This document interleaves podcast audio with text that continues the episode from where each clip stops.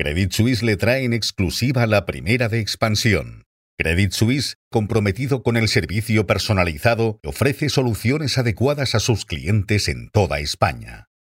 Buenos días. Digi negocia con Macquarie la venta de su red de fibra óptica hasta el hogar por mil millones de euros. Además, Sergio Saiz, nuestro corresponsal en Nueva York, analizará qué podemos esperar de la reunión de hoy de la Reserva Federal y les contamos qué grandes empresas tecnológicas son las que dan servicio de almacenamiento en la nube a la banca española. Les ofrecemos también la última hora desde la cumbre del clima en Dubái, les avanzamos las medidas económicas que se han anunciado en Argentina y desvelamos cuál es la serie más vista de Netflix.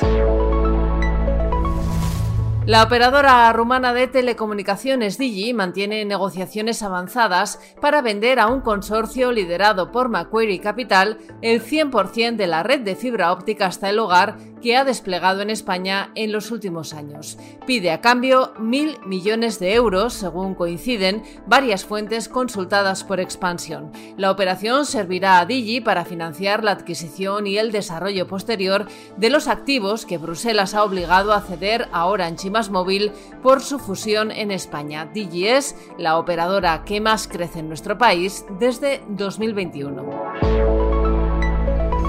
La Reserva Federal celebra hoy su última reunión del año. El mercado no espera movimientos, aunque eso no quiere decir que las subidas se hayan terminado. Sergio Saiz, corresponsal de expansión en Nueva York, nos cuenta qué podemos esperar de la reunión de la Fed. Hoy es la última reunión del año de la Reserva Federal y todo apunta a que no habrá más subidas de tipos. Aún así, nada de lanzar todavía las campanas al vuelo, porque también se espera un mensaje bastante duro por parte de Powell. De hecho, los analistas insisten en que el presidente de la Reserva Federal hará hincapié en que todavía es pronto para dar por hecho que los tipos hayan tocado techo. ¿Quiere decir esto que quedan más subidas de tipos? Posiblemente no.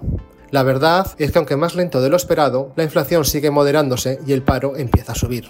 El optimismo estos últimos días en Wall Street era patente. Los inversores prácticamente dan por descontado que los primeros recortes en el precio del dinero podrían llegar pronto, en el primer trimestre de 2024. Sin embargo, se espera que hoy Powell enfríe los ánimos y no hable de recortes como muy pronto, hasta después del verano.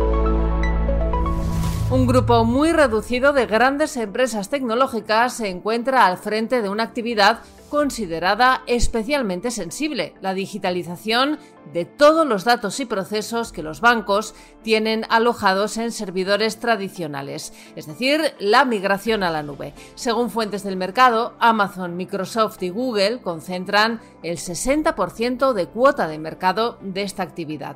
Funcas y KPMG lo definen como un oligopolio. Gracias a contratos mil millonarios, estos tres proveedores concentran entre el 20 y el 30% de la inversión recurrente anual en tecnología de los bancos.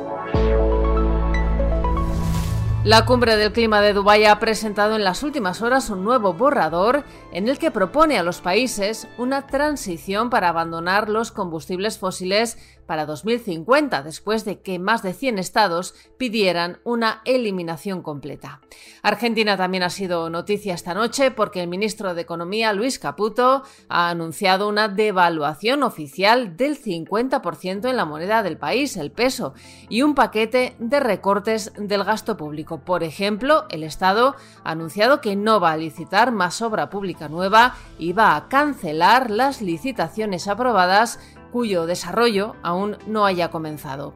Y Netflix ha publicado su primer informe semestral que detalla los datos de audiencia de todas las series y películas exhibidas en la plataforma de streaming. La serie The Night Agent lidera el ranking en español, el título más visto es la tercera temporada de La Reina del Sur.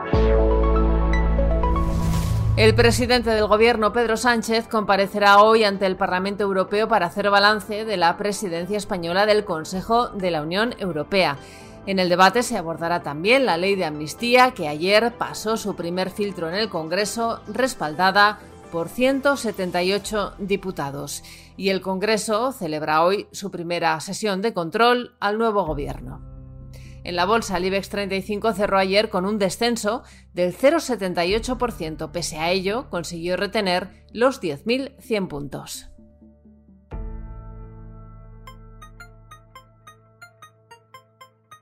Financial Times abre con una advertencia. Joe Biden avisa a Benjamin Netanyahu de que debe detener los bombardeos indiscriminados en Gaza si no quiere que Israel se quede aislado a nivel internacional. Y analiza también el inesperado resurgimiento de los sindicatos en Estados Unidos. Estos son algunos de los asuntos que van a marcar la actualidad económica, empresarial y financiera de este miércoles 13 de diciembre. Soy Amayor Maichea y han escuchado La Primera de Expansión, un podcast editado por Tamara Vázquez y dirigido por Amparo Polo. Nos pueden seguir de lunes a viernes a través de expansión.com, nuestras redes sociales y las principales plataformas de podcast.